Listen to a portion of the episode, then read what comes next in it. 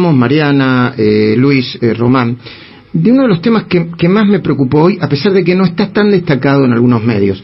Los movimientos sociales van a controlar, dicen, los precios en los supermercados. 20.000 voluntarios de las organizaciones Movimiento Evita, Barrios de Pie, Corriente Clasista y Combativa, dicen, venden que van a supervisar eh, si se respetan los precios cuidados y el valor de la carne, Gabriel.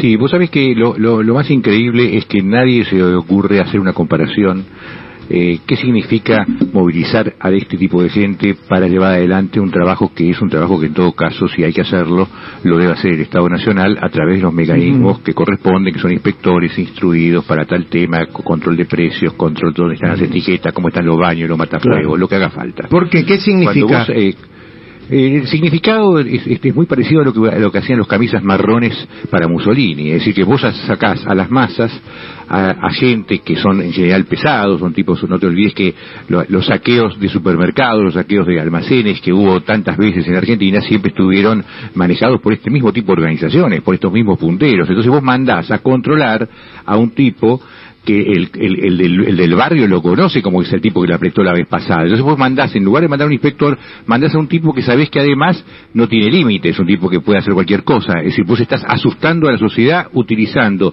a, a, gente que no está formalmente ligada al Estado, por lo cual te puedes desentender de cualquier cosa que hagan de más o de menos, porque no es culpa tuya lo que hace un dirigente de no sé dónde.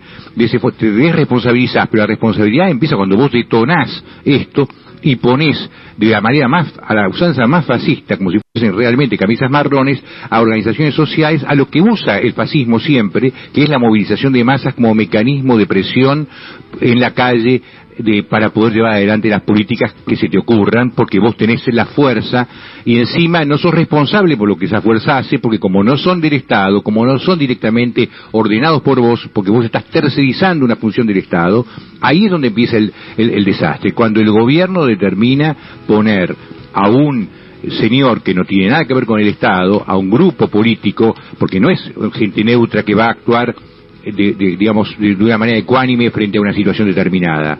Es gente que tiene una ideología política, que tiene además, pertenece a un sector que tiene que llevarle cosas a su gente, van a, van a ver apriete, van a ver coima. Lo que va a pasar va a ser terrible, es decir, vos no podés liberar a ese monstruo ya a esta altura del partido porque estás mostrando primero falta de poder o en todo caso tratar de consolidar tu poder a través del mecanismo más parecido al fascismo que puede existir. Muy bien, y como si eso fuera poco, van a fracasar, no es efectivo. Venden que van a hacer algo, como supuestos héroes. A mí, a, eh, a mí me parece muy atinado lo que dijiste, Gabriel. No, no por nada tenés tanta información, tanta cultura y lo vinculás con hechos de la historia, ¿no? Los camisas marrones, no los camisas negras, ¿no? Los camisas marrones que, que controlaban. Los camisas marrones, sí. sí. Ahora, Las camisas negras eran Hitler. Claro, a mí, a mí lo que me parece, eh, lo, lo que me lo que me enoja, lo que me enoja Luis, lo que me enoja es eh, que te venden soluciones que no existen y es mentira. Y en realidad son para, primero para mostrarse como lo que no son, que van a cuidar la canasta básica de los pobres, porque eso no sirve para eso, es mentira. Eso genera más pobreza todavía.